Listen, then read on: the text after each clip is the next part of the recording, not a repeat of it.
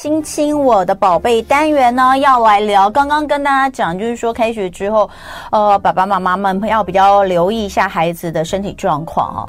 呃，但是呢，其实呃，开学之后，这个爸爸妈妈还有另外一个很痛苦，至少我最近也觉得蛮痛苦。但我觉得我的小孩也蛮痛苦的，嗯、就是。就是他真的是需要收心。嗯，其实我们今年已经呃没有什么出去玩了，所以我们呃，然后小孩其实他这个暑假都安排很多活很多课，嗯，都是上课，对，所以其实已经感觉上，我认为衔接开学应该没有太过困难，但是我发现还是孩子的心理上是没有办法接受已经开学这个事实哦，所以呃。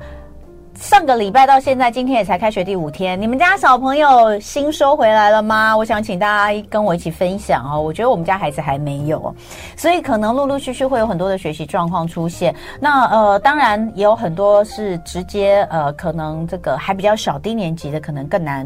更难去这个避免有这样的状况。那我们今天就请到儿童职能治疗师彤彤老师一起来跟大家聊一聊，开学了如何收心。欢迎彤彤老师。主播好，各位听众观众朋友大家好。嗯好，我跟你说哈，除了说放了两个月的这个暑假，你看才开学没两天，呃，南部昨天就放台风假，风假对不对？台风台风假就放了，所以小朋友真的是开心的不得了。而且听说昨天中南部的台风假，其实呃，在昨天的白天其实风雨没有很、嗯、很很多哈，所以可能真的还是出去了看了电影啊，带小孩又出去吃饭什么，嗯、孩子真的还是会觉得说上礼拜的几天不像真的开学，对，所以这个礼拜开始他可能。真的会很痛苦，好不容易可能调了差不多哦，一个礼拜两个礼拜之后，嘣，又碰到一个什么台风？中秋连假，哎，对，接接下来还有台风，不晓得中秋连假对不对？然后再来就是呃国庆连假，好，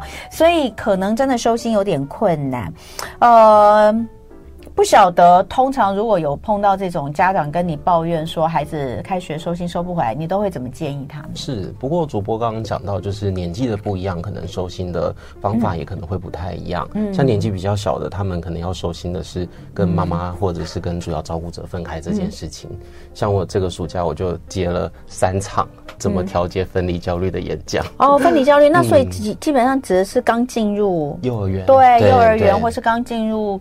小学可能低年级可能还是会有，有对对对，所以好，那我们可能就来讲这两个状况。你你可以先讲一下那个分离焦虑。是，那那个刚进幼儿园的时候，因为是第一次这么长时间跟主要照顾者分开，嗯、所以小朋友都会很担心，就是怕看不到妈妈，然后毕竟也是跟依附关系分依附的对象分离这样子。嗯，那很多妈妈其实也是在这个时刻呢，也要跟他自己的小孩分离，所以他自己也会很紧张，说小朋友在学校会不会发生什么状状况，然后最近那个幼儿园的时间又蛮频传的，嗯、所以最近的家长都还蛮担心的。嗯，嗯，不过我觉得跟老师沟通好非常的重要，嗯，就是认识老师，然后对老师有信任感，然后知道说老师在学校可以用什么方式安抚。嗯，那不过我们最忌讳的一个状况就是家长在那个幼儿园前面，然后跟小朋友一直分不开，嗯、然后家长会想要把小朋友的情绪处理到完全没有，你再把他送进幼儿园。嗯，那我都会跟家长说不可能，因为。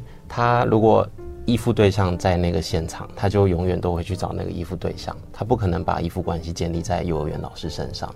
嗯、所以讲好说用什么方式 say 拜拜，然后就离开，然后接下来就交给老师来处理。哎、欸，你知道我最近脸书回顾跳出、嗯、呃。我已经算不出那是几年前的回顾，是我女儿就是换幼稚园，对，她一呃，她这个小班读的是一个幼稚园嘛，那但她小班，她其实换了三个幼稚园，她小班进去第一个幼稚园就是非常的不能，就是不不能不不能对，一个月之后换了一间，对对，然后后来因为要这个进入呃就是私幼衔接私小，所以又换到私幼去。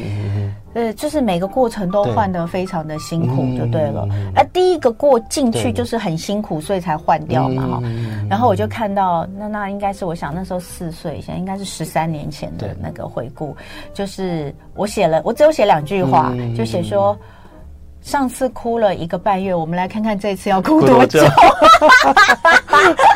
我那时候在想说，这个这你在写什么？你就突然跳出来，这样没头没脑两句。然后后来我看了一下那个时间，然后看了一下我朋友们的留言，哦，原来是我女儿换幼稚园。了解，不过差不多可能就是预期会有一个月到一个月半月左右，就看长短啦，一个月到一个半月。嗯、而且其实我我之前也我们也聊过这个分离焦虑，然后就发现呃孩子的状况不一样，就像我儿子，嗯、我儿子进那个进幼稚园。对。开开心心的，第一天跳跳跳跳跳就去，第二天也跳跳跳去，然后我就说，我就跟大家说，我初吻了，我就说，姐姐小的时候，哎，姐姐小的时候是，我也知道要交给老师，对对，但我交不过去的原因是因为老师把他扒走，因为我抱着去嘛，对不对？老师要把他拔走的时候呢。他是拽着我的头发不放哎、所以我是一路这样子被拽着，你知道吗？对对对对对。所以我也哭了，因为我痛哭了，嗯、太痛了。对，那简直就是一个，简直就是一个战场。哎，但我儿子就没有。嗯。然后大家就跟我说：“你不要高兴的太早。”我说：“但他不哭啊，他看起来很开心啊。啊”果然，蜜月期过。没有没有，上了两天就放假两天，对。然后隔个礼拜一，就像这个礼拜这样，然后早上起来就说。我不要去上学了。嗯、我说为什么？他说不好玩。就 我已经知道幼稚园是怎么回事。对对对对。我觉得没有很有趣，我不想去了。所以每个小朋友真的都不太一样。对，但是后来呃，我就学了一招。那时候我之前就已经学，因为姐姐小时候我就学过这招，嗯、就是好，那没关系，我带你去。嗯、你跟老师说，直接跟老师说，我们不来了，我们以后明天就开始就不来了。对。他就都不敢讲话。收心开学要搞定孩子的各种学习状况。今天是我们亲亲宝贝亲我的宝贝的主题，在现场是儿童职能治疗师彤彤老师。刚刚我在这个广告时间，我们就延续刚刚说的这个分离焦虑的话题，因为呃，童老师有特别说。假设孩子有一些状况，其实他不见得只是单纯的分离焦虑，他可能还有一些其他的一些状况。那这个时候非常仰赖学校或幼儿园老师的协助，协助或者是观察。对，我刚才跟他讲，我之前有个朋友，他孩子就是有一些状况，但是他是刚进幼儿园，但其实他那个状况是因为同时家里也发生了一些事情，是是，所以就让他非常没有安全感，所以他在学校就出现了这种有很迟缓的状况。可是他其实原本不是会这样的，所以老。老师就是注意到之后，老师先跟家长说，开已经一一两个礼拜，他发现有这样的状况。嗯、可是他他讲，但他就跟家长说，我会再观察，对对，就你们也先不要担心。嗯、然后他再观察了一个礼拜之后，他就把他哇，他他拿了一本本子去找妈妈耶，嗯、对对，他那个本子里面就是详详详细记录下来几月几号，嗯、然后呃他的孩子的状况在什么状况，就是有写下来，记录了两三个礼拜。嗯、然后手机里面有非常多的影片，嗯、就是他有特别去录那个孩子。对，后来他就交给妈妈，跟妈妈说，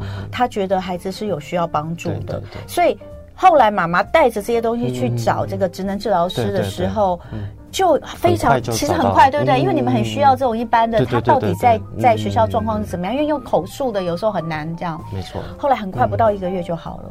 我就跟那个我朋友讲，我说你那个老师真的是真棒。对对。就所以哎，教师节也快到了，我们谢谢一下所有老师。没错。其实我们一开学就想要谢谢老师。好，那我们回来讲收心这件事情哈，收心很难啦。对，嗯。那刚刚讲到的是比较是刚上幼儿园幼幼幼班或者是小班的收心，那大班的收心呢就会再更进一阶了，因为大班开始会有一些学业上的压力。不一定幼儿园会找爸爸妈妈，但是可能老师会盯一些，比如说作业啦，或者是要完成一些事情。那这些事情呢，对小朋友来说的确也会是有一些压力的。嗯，那这个就会跟我放假的时候的状态完全不一样。嗯，状态就是我想做什么就做什么，我可以非常的做自己，然后要干嘛就干嘛。嗯，所以小朋友在大班的时候可能没办法适应，就是在不用控制我自己跟要控制我自己之间去做转换。嗯，那你觉得像这种到什么时候才会比较好呢？哦，如果我说要让他自己好，大人都不引导的话，可能要到小学三年级之后，然后甚至有些小朋友到十岁，所以在十岁之前呢，大人的确有必要去做一些预防，或者是去做一些练习这样子。嗯，像是我儿子啊，他今年就升小学三年级，然后他是这一届比较小的，对，哦，就是比较尾巴的哈。然后呢，那个开学上礼拜开学两天，然后昨天开学一天，总共哎三天，加昨天是第四天，那就 就每天都就是丢三落四啊，嗯、然后每天就是有功课，就是三项回来联络部打开来三项功课，嗯、三项都没有带回来，对对，就三项都没有，三项都没有带回来。他一二年级会有这个状况吗？比较不会，嗯、所以这就很明显是刚开学的时候，嗯、对对对。对，而、嗯、而且因为到三年级又换一个老师嘛，一二、嗯、年级、三四年级、五六年级，对，对，对，所以呢，那这个当然三年级的老师绝对是比一二年级老师更凶的嘛，嗯、通常是这个样。可以，我遇到都是一二年级比较凶，真的假的？哦，没有，一二年级也很凶，但三年级又进阶。是。就是我儿子的那个开学的那个开学前一个晚上，因为他们有暑期辅导，开学前一个晚上，我就问他说：“哎，那你的，我想要给他一些心理建设，我就说：哎，瓜，那你的新学期新希望是什么呢？”然后他就很小声的说：“我希望可以有一个比较不凶的老师。” 我就说。嗯，我说这这个可能比较难一点。嗯、我说老师只会越来越凶的。嗯、好，那好，这几天不就都功课没有写？那当然学去学校都被定得很惨，嗯、所以回来呢就心情都不是很好。那第一天哦还没有功课，那回来也心情不好的原因，就是因为他一回来就我没有功课，东西丢，我要看电视了。嗯、我就跟他说不可以看电视，他就说为什么不能看电视？我就说，因为现在已经开学了，嗯、但是前一天还可以的。对对。明明昨天就可以的，我就说，因为昨天还是暑假，啊，今天已经开学了。嗯、我说开学就要恢复成一到五都不可以看电视，只有六跟日，而且有规定时间的。对，对。他说：“那我能干嘛？”我说：“你就看书玩玩具啊，那有什么好玩？”我说：“你以前你以前开学的时候也都是做这些事啊，这样子哦。”所以就这几天都在很北宋的情绪当中。嗯这个好像要花一段时间。嗯，没错。所以说我之前收心没有做好了。不过讲到这个，真的要提醒，就是让小朋友看电视不要看太久。对。嗯，呃，不要尽量不要超过一个小时，因为我最近接的一个案个案，就是他来的时候蛮明显注意力是不足的，但后来练习超快了，一个礼拜就上手了。哎，什么什么？你赶快教大家。我后来发现，只是因为爸爸妈妈给他看电视看太久。你是说，嗯，因为看电视看太久，造成注意力不集中，所以来找你。然后后来你们练习了一个礼拜之后，他就改善很快。当然，我觉得有可能也是跟家长沟通说，不要让小朋友看这么久的电视。然后，如果要玩 iPad 的话，尽量玩有互动型的，比如说玩电动也没有关系，但比较比较单方面的接收一些影片的资讯这样子。哦，原来如此。好，所以呃，像我们家原我们家平常是一到五是不可以看电视的，然后六日呃可以一天看一个小时。是，就这样子哦。嗯、然后，呃，但是暑假期间。就因为我们今年没有出去玩嘛，暑假期间我就陪他一起看漫威的电影。对，因为小男生喜欢开始那种英雄，英雄，所以我们就会找漫威的电影来看。那漫威电影一部都两三个小时，所以大概一天如果有看的话，大概至少都有看个两个多小时，这样两三个小时，真的看蛮长。是，所以占时间都还没有办法这个收心。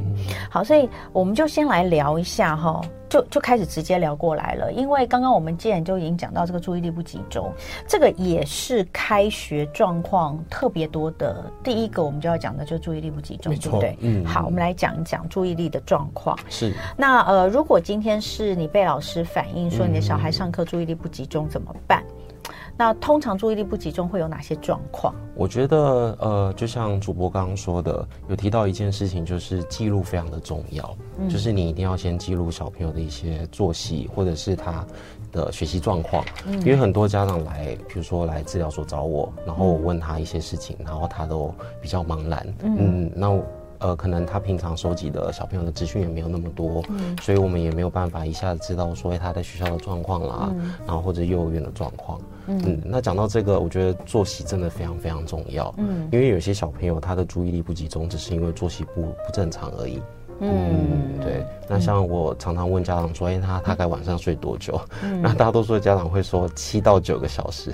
我说 range 也太不是 range 太大，就是一一听就知道是没有那么正常的作息。对，嗯嗯嗯嗯，对。所以调整作息，然后让作息可以稳定，晚上几点睡，然后早上几点起来，然后即使假日，你今天有这样的作息安排，对小朋友的注意来说，一定是非常重要的。OK，好。所以呃，那如果说今天这个老师跟你说他注意力不集中，但我想跟刚开始应该，因为这几天都还在开学状态啦。但是呃，这个周末应该很多学校都有家长日，我也有，嗯嗯，所以我这个礼拜六也要去开家长日，也是踹雷蛋，就是不晓得。我前两天还在讲，又是一个跳出一个那个呃回顾，就是我女儿上小学，对对，我我我女儿上小学那个时候，我看前两天那个是她刚刚进入到小学第三天，嗯嗯，那我就收到那个学校日家长日的通知邀请函嘛，对，然后我女儿就心情很差，就跟我说。嗯其实我很不希望你去学校家长日，嗯嗯，我就说为什么？他说因为家长日呢，就是。呃，老师会把我们在学校犯罪的证据都告诉家长，对。然后呢，爸爸妈妈也会把我们在家里怎样怎样怎样不乖哦、嗯呃，全部都跟老师讲。对。所以家长日根本就是一个老师跟爸爸妈妈一起陷害小孩的日子。然后我就说，好厉害哦！你才开学，小学入学三天，你就可以明明白社会的险恶就是如此哦。但是马上就有人跟我说，对，现在家长日才不会这样。嗯、现在学校老师都会家长日，其实我觉得都还蛮和平的。对，如果你的孩子在学校很皮，嗯、他都会说，呃，孩子特呃，孩子很活泼开朗。嗯、然后呢，如果小孩很爱讲话，上上课一直讲话一直讲话，在学校老师就是狂骂他。可是看到爸妈都会说，孩子勇于发言，很棒。好虚假的家长日，到底去干嘛？在那里浪费时间。好，但是当然了，嗯、我相信可能会有一些家长会希望，尤其是换一个新的导师，会希望能够在家长日可以跟学校老师做一些沟通。嗯、对，对，对，假设也发现真的是小孩在家里面注意力不集中，嗯、到底怎么可以跟学校老师做一个互动？嗯，不过讲到刚刚那个调整作息，我相信大家很多家长其实也都蛮希望小朋友作息是正常的。嗯，但就是很容易怕遇到就是小朋友晚上不睡觉这件事情。嗯，那我这边提供一个呃，可能在这个季节大家可以试试看的方。法，嗯，就是因为现在是暑假嘛，然后天气也比较热，哎、不对不起，现在是天气也比较热的时候，嗯，嗯，那所以在气温比较高，然后体温也比较高的状态，小朋友会比较难入睡。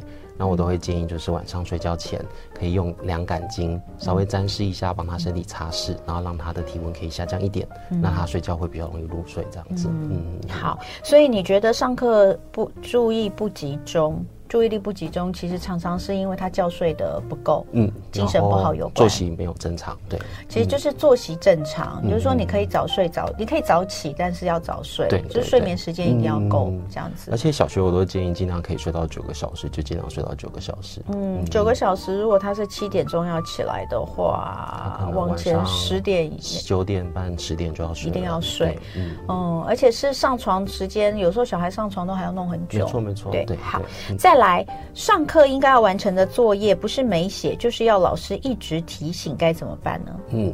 那这个状况呢，我觉得大家可以先想一下，是不是小和小朋友的配合度不够好？嗯，因为有些小朋友呢，他可能呃在幼儿园的经验就是，他很多时候他是独立完成自己的事情，然后他不需要去配合大人，然后他可能团体经验也比较少。嗯，然后一上小学之后呢，老师可能就是希望他配合团体，然后让大家可以一起完成一些事情。那他这时候没有配合度，然后就会没有完成。嗯嗯，那这个状况呢，可以去看他是不是在各个场合都有这个情。出现，嗯，那如果有的话，可能要先解决的会是指令配合度。嗯，嗯，OK，好。那还有就是孩子的联络簿抄的哩哩啦啦，总是不完整，这点应该怎么办呢？嗯那这个我们常遇到的是小朋友他的眼球追视动作没那么好。他眼球什么？眼球追视动作。眼球追视动作。呃，因为抄联络簿通常是老师把要抄的项目写在黑板上，嗯、然后他要看着自己的联络簿，然后不断的抬头去看黑板，然后低头看自己的联络簿。嗯。那在过程当中呢，其实你的眼睛会不断的移动。嗯。那很多小朋友眼球追视没那么好，他可能抬头眼睛不知道看哪边，嗯、低头看自己的联络簿又不知道看到哪一行，嗯、然后就会对非常的久。然后，所以在过程当中抄的非常慢，然后就会抄的哩哩啦啦。嗯，那可以怎么办？如果这个状况，我都会建议先带他去打球，打桌球吗？打桌球，打羽球。我正想讲打桌球啊。对对对对对对对对。那其实只要桌球跟羽球上手了，这件事情解决的速度会蛮快的，因为他会很习惯，就是我在过程当中我要怎么去追视一个东西，然后我要怎么在头部也有移动的时候，我还可以去做定焦这样子。哎、欸，所以你，我发现你在解决这些事，这些事情，我们常常都会觉得孩子不上心，嗯，但你都不是用这样的方式来解读。因为我们在临床越评估，就会越会发现这些行为背后，其实小朋友可能是能力不足的关系。嗯，因为总的来讲，就是。呃，小朋友也希望自己事情做得好，也希望不要被骂，嗯，也希望他都可以完成这些事。那他为什么做不到？可能只是背后的能力还没有发展成熟，那需要再更进一步的训练，这样子。好，嗯，所以你看注意力的状况哈，第一个，如果说上课时被老师反映说他都呃不专心，你可能要注意的就是他睡眠时间够不够。对，好，所以作息时间是否正常。第二个，如果上课要完成作业，不是没写就是要老师一直提醒的哦。你刚刚说就是配合度，配合指令配合度。对，嗯，那这个东西我们可以怎么练习？指令配合度呢？我觉得。觉得在家里可以练习的是让小朋友习惯去、嗯。好、呃，我们先休息一下，待会回来继续聊哦。今天礼拜二，亲亲我的宝贝，主题是收心开学，搞定孩子各种开学之后的学习状况。今天在现场是儿童职能治疗师彤彤老师，欢迎彤彤老师。嗨，大家好。好，刚刚我们讲到这个开学的状况很多，其中第一个就是呃，孩子好像注意力比较不集中了哈。是。那当然有可能是呃，前面第一个就讲了，如果说你真的给孩子看太多电视的话，可能会造成这样的状况。嗯，没错。那呃，但是彤彤老师都尽量的把这个在学校的一些情形，呃，我们用不是用他不上心，不是用情绪的方式来来指责他，嗯，而是去看看他是不是能力不足，对，对不对？对。所以我们刚刚讲到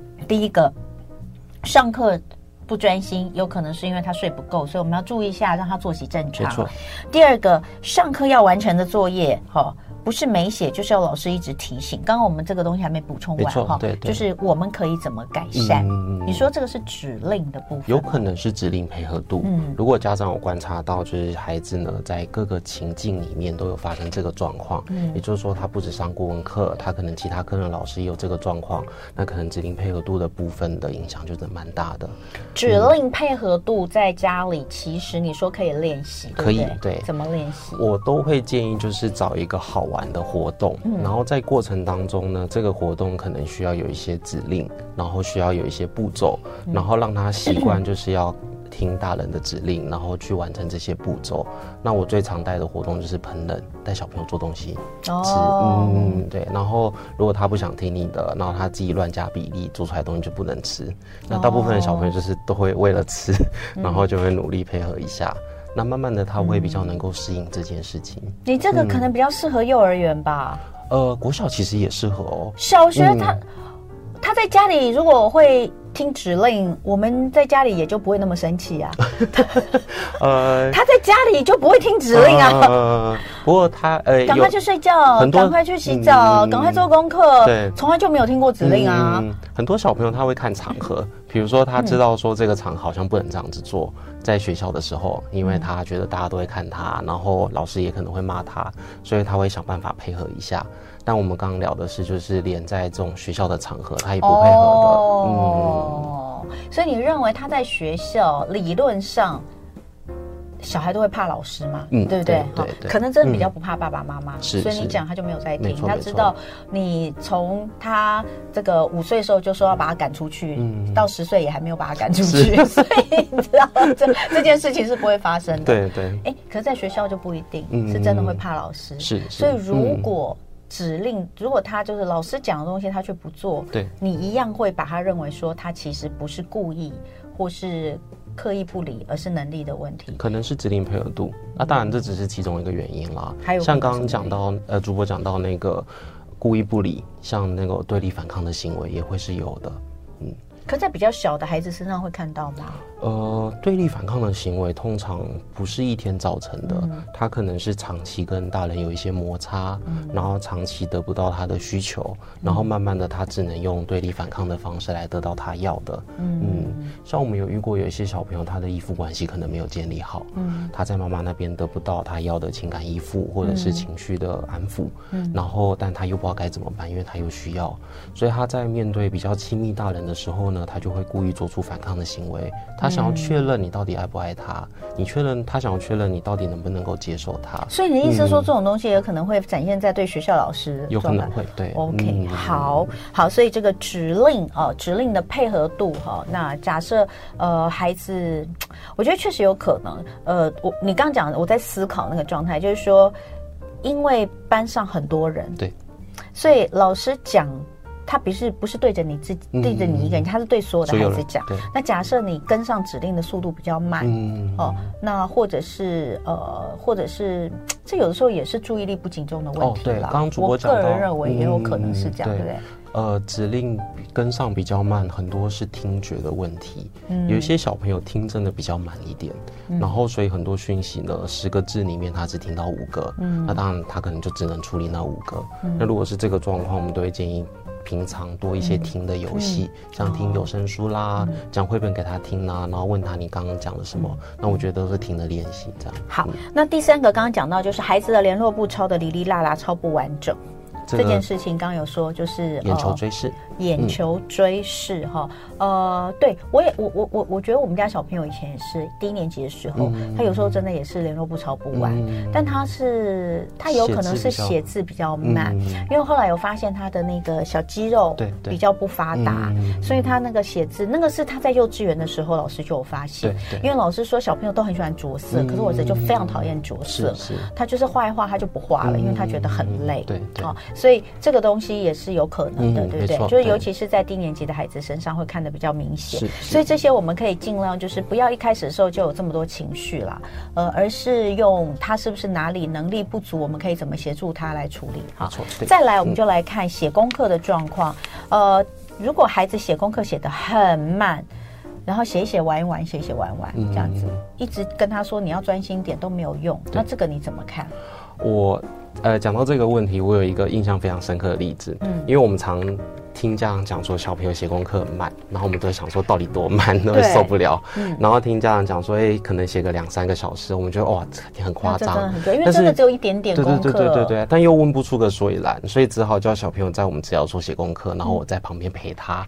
最准就是我看他全程写，对。然后我有一次陪一个小朋友写功课，那他真的是注意力不集中，所以他可能写个一行，然后就飘掉了。他还拿着笔哦，眼睛还看着那个本子哦，但你就看到他整个人就是真的是放空的状态。然后那一次我做了一个处理，就是我不断的变换环境，就是我在 A 教室写呃写一行，然后换到 B 教室写一行，换到 C 教室写一行。我每一次就让小朋友的那个对于环境的刺激再重新整理一次，他大脑会比较活化。然后那一次就大概花了一个小时写完，然后妈妈说也不错啦，三个小时可以到一个小时。但问题是后来呢？嗯、后来他们回家之后，他他不他不可能每天带到你治疗所叫你、嗯、叫你带他写功课啊。是那呃那一天呃我印象会非常深的原因是因为那个妈妈是受不了到就是已经亲子冲突非常大了。小孩多大？小孩小学一年级，就是刚上小学。刚上小学，对。然后我只是想要跟妈妈说，就是可能我们在过程当中，如果你一直用情绪的方式来去处理小朋友状况，我没有说这样不好，但是如果都没有用，可能那我们要试试看其他的方法，这样子。嗯。然后这是一个。对。然后后来有另外一个是我建议，就是每天一定要有氧运动，然后至少要三十分钟左右。嗯。那那讲真的非常认真，我第一次。也给了这个建议，然后执行的非常彻底，就是这个家长。他每天带小朋友跳绳三十分钟，嗯，然后那个小朋友也是我遇过，就是没有服药，没有服过冬的药，嗯，然后注意力可以借由有氧运动，然后维持的还不错的。所以就是先做运动，再去写功课。对对对对对对，这个我们之前也聊过哈，呃，可以考虑看看。是，就因为真的蛮多家长的反应就是，放学之后先带孩子去公园玩个半小时一小时，回来之后功课写的很快。是是，对，也许可以试试看哦，但不保证一定有用，也有一些没有用的嘛哈。好，所以这个是小孩写功课超慢，呃的话，你可以考虑的两种方式，一个就是变换他的变换刺激，变换刺激，变换刺激，另外一个就是有氧运动哈。再来，小孩写字写超丑，我要当橡皮擦妈妈吗？哦。那我通常的建议就是，该擦的时候就擦，嗯、但是什么时候擦跟怎么擦，我觉得非常重要。嗯、因为很多家长呢，他什么时候擦是小朋友只要写错一个，就马上在旁边擦。嗯、那我觉得那个压力真的超大的，嗯、就可以想象就是，呃，大人可能不会写字，但你平常在打字的时候，有一个人在旁边一直叮咛说：“哎呦，又打错了，哎，这个又错了。”那我们自己心情也一定会很不好嘛。嗯，所以我都会建议，就是写完功课要擦的再擦，那个时候会比你一直在旁边擦会来得好很多。嗯，那怎么擦，我觉得也很重要。那我都会跟家长讲说，小朋友一开始写字一定会没有那么习惯，所以他写字来写出来的标写出来的字的标准可能不符合你预期，那你就要跟小朋友那个沟通你的标准是什么。那一开始的标准都建议就是写错字再擦，嗯，字跑出框框再擦，笔顺不对再擦，然后真的就是你擦的时候就是基于这三个规则，那慢慢的小朋友一定会越来越适应写字这个功课，嗯，那我会有这么多心得，是因为我真的碰过太多小朋友因为写字，然后导致于他学习动机整个没有了，嗯。好几个拒学的状况的小朋友，其实他并不是害怕学业，他也不是害怕学校老师，嗯，他就只是因为他的功课，他觉得永远都写不好，所以他就不想做功课这样子。哎、嗯欸，我想跟大家分享我自己的心情转折，嗯、就是因为我女儿跟我儿子差八到九岁，八岁半快九岁。我女儿小的时候，我印象中我好像比较会。因为他的字丑，我就擦掉。对，好像会有一段时间，就是可能也是低年级对对的那个状态哈。可是我儿子现在啊，就他已经念完低年级，现在升三年级嘛哈。我真的比较没有做这件事情哈。嗯，我觉得第一个当然是我呃，我我在想我为什么会做这件，就是因为小孩反抗力也比较强啊。就儿子没有女儿那么顺 顺这么好搞，儿子很难搞哦。那所以我也就放宽自己的标准哈。那呃，确实就是，然后我第二个是想到就是因因为哦，还有一个就是因为幼稚园的时候。老师有告诉过我，他小肌肉的比较没有力气，对，所以他就那时候就提醒我，他其实到小学刚开始写字的时候可能会蛮痛苦的，因为他就是要写字对他来说是很累的，他写一写手就会酸，就会很累，所以妈妈也要注意一下这个状况。所以我心里面就有个底了，我就觉得他有可能真的是就是写的歪歪斜斜，是他真的很累，对对，所以我对他也就不会有这么多的这个要求，我就想说慢慢的，因为这个是慢慢还是没错没错，而且因为他很喜欢玩积木，所以那也算是一种。训练，所以我对他也没有这么多要求。嗯、那我觉得，呃，我我就没有一直去做这件事情。我却，然后再来就是，你刚刚讲到写错，写错当然是要擦掉嘛，哈。那还有你说笔顺，嗯，我现在连笔顺都都没有特别，嗯、因为我不会坐在旁边一个字一个字盯他写。嗯，以前我会坐在我女儿旁边看她一个字一个字写，写笔顺不对会跟她说不对。嗯、后来她。到中年级的时候，我记得我女儿中年级的时候，我还有说，我说你这个字怎么会是这个笔顺呢？嗯、这笔画，我说你小学老师都没有教你笔画怎么写吗？嗯、他说没有啊，老师说无所谓，你就是写好就好。嗯、我那时候还想说，老师怎么会这样讲？但我现在觉得非常的正确啊，他们只要把字写正确就好了，因为他未来什么时候还会用写字呢？就是就是就是你纠结一些事情，好像对对，就是太纠结也不太好。没错没错。不过会讲到笔顺，是因为如果他真的很长记不得字，那笔顺真的对他来说可能会是练习的一环。对啊，当然你看小学的那个部本，他是照笔顺在教你生字，没错，对对。所以笔顺，因为我现在都不坐在旁边看，我觉得那样压力好大。对对。所以我不看着你，你写好了，你那个字是正确的，我就我就当我就我就我就当过了。对对对。然后还有一件事情，我觉得很重要，就是当你觉得你小孩字很丑的时候，你不妨把它拿给你的朋友们看一看。就像我就觉得我儿子字写很丑，就每个人都说哇，他现在字写的好漂亮哦。我想说啊，好吧，那我也不管了。今天礼拜二，在现场的是儿童智职能治疗师彤彤老师来跟我们聊聊开学收心一些孩子的学习状况啊。呃，刚刚讲到这个写功课，写字写很丑，要不要擦掉哈？那呃，我们刚刚的结论应该就是，其实我们还是看一下那个那个情形啊。比如说他如果没有写错哈，或是笔顺，我们刚刚。特别有讲到笔顺，我我就讲说，我以前很在意笔顺，真的是很在意笔顺的原因，是因为我觉得笔顺对字才写得好看，嗯嗯、哦，你你那个字的架构才会工整哦。那但是当然，我觉得就是现在的时代还是比较不一样了，渐渐的，他可能未来，呃，这个用到笔手写。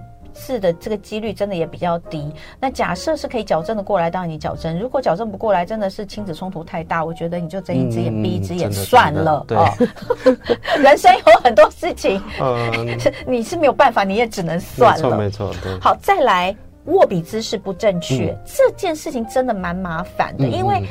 握笔姿势不正确，不是关系到他字写的好不好看而已，就关系到他其实可能会用过多的力，嗯、对不对？然后手会很累。对对。然后这个怎么调整？握笔器到底有没有用？呃，我有在，我有为了这一次的这个问题，哦、然后准备了一张图片。哇，太棒了！哎，那大家听众朋友，你可以上 YouTube 来看一下这张图哈。哦，谢谢老师。哇，你你还做出角度哎。哦，角度告诉大家怎么做。好，我们来看看，这个是正确的握笔姿势吗？我们来看，分成好多地方哈、嗯。这个正确握笔姿势呢，我们在临床里面叫做动态三指握笔法。动态三指握笔法，对，然后会叫做动态三指，原因就是用前三指，然后来去做书写。对，那这里面有七点，那其实我们在临床看的绝对不止这七点，嗯、可能会看到九点，因为还有左撇子的问题，还会有小拇指的问题。对，那这些我没有列上去。嗯、那今天节目也不可能一个一个讨全部讨论完。对，我列出这个呢，只是想要跟大家讲说，如果小朋友握笔姿势不正确，你的方法就只有在旁边一直盯他说你要正确。你要握好，绝对没有用，因为小朋友的握笔姿势呢，他一开始会采取什么握笔姿势，一定是他最舒服的握笔姿势。嗯，那每一个小朋友天生小肌肉的条件都不太一样，嗯，训练的程度也不太一样。他比如说食指如果比较没力，他可能就比较真的觉得这个动态三指握笔法是没有那么容易书写的。嗯嗯嗯嗯。你知道我之前看过小孩这样这样子。这样写，嗯，就是那个笔呀，对，笔的位置是往前的，是是，这到底怎么写我都不知道哎。那会有这样的握笔姿势呢？最容易是手腕没有力气。哦，手腕没有力气就有可能变这样。对对对对对，所以真的不少小孩会是这样拿哦。你照理说你的笔应该是往往斜后方，对不对？可有些孩子的笔是往前前方，所以这是手腕没力。手腕没力，然后这个我们会建议的确要修正，是因为你看不到你自己写的字。对呀，怎么会看得到自己写的字？我觉得好奇怪。所以很多小朋友其实不知道自己写的字是怎么样，然后就写过去而已。而且还有，你现在用铅笔还好，可是当你开始用原子笔的时候，或是用铅，就是有一些那种叫什么？珠，那个叫什么滚珠笔？你这个姿势，它它那个油墨是流不出来的。嗯、我其实之前我发现孩子就是，哎呦，应该不是我女儿，我女儿有一小段时间那个是有点往前，嗯、她有点往前。对，对，所以像你这边就要讲的，就是说她握笔姿势不。真的要正确的话，其实从肩膀，还有他前臂，没错，手腕、手工的稳定度，对，到两侧的协调，也就是说，你的另外一只手要按着纸去，对。对，有很多小孩另外一只手是放在下面，没错没错，对，然后再来第六个是虎口，还有另外呃食指跟大拇指，对。跟中指，你说的三指三指握笔就是这样，对不对？对？对对对。好，这个通通都需要注意的哈。那所以这个呃，这张图其实只是就点出让大家知道说它的位置应该在什么部位。是。但是假设他没有办法这样做，一定代表他。他某些地方可能，可能需要练习，可能需要练习，比较没有力。好，所以呃，这个图片呢，如果大家这个呃看看，应该可以知道，大致上知道有哪些部分你可以去注意。你今天晚上就可以看一下你的孩子是不是有哪些地方不太对，对，那再来做一些调整。那呃，今天我们主要是讲到就是包括注意力，还有包括写功课的状况。那当然可能会让爸爸妈妈也非常的呃困扰的，就会是。他们上课的一些行为的问题是，通常你被写联络簿都是这样，孩子走来走去不遵守规则，对，上课还讲话打岔，呃，打断打断这个，那通常到了这个部分，就会有很多人担心自己孩子是不是有过动的状况。有机会我们再请彤彤老师来针对行为的部分跟大家分享。没问题。今天非常谢谢彤老师，谢谢主播，祝福大家这个很快的就度过开学的这段时间，大概一个月啦。有时候可能不止的，可能不止，对啊。好，加油加油！就爱点你 UFO。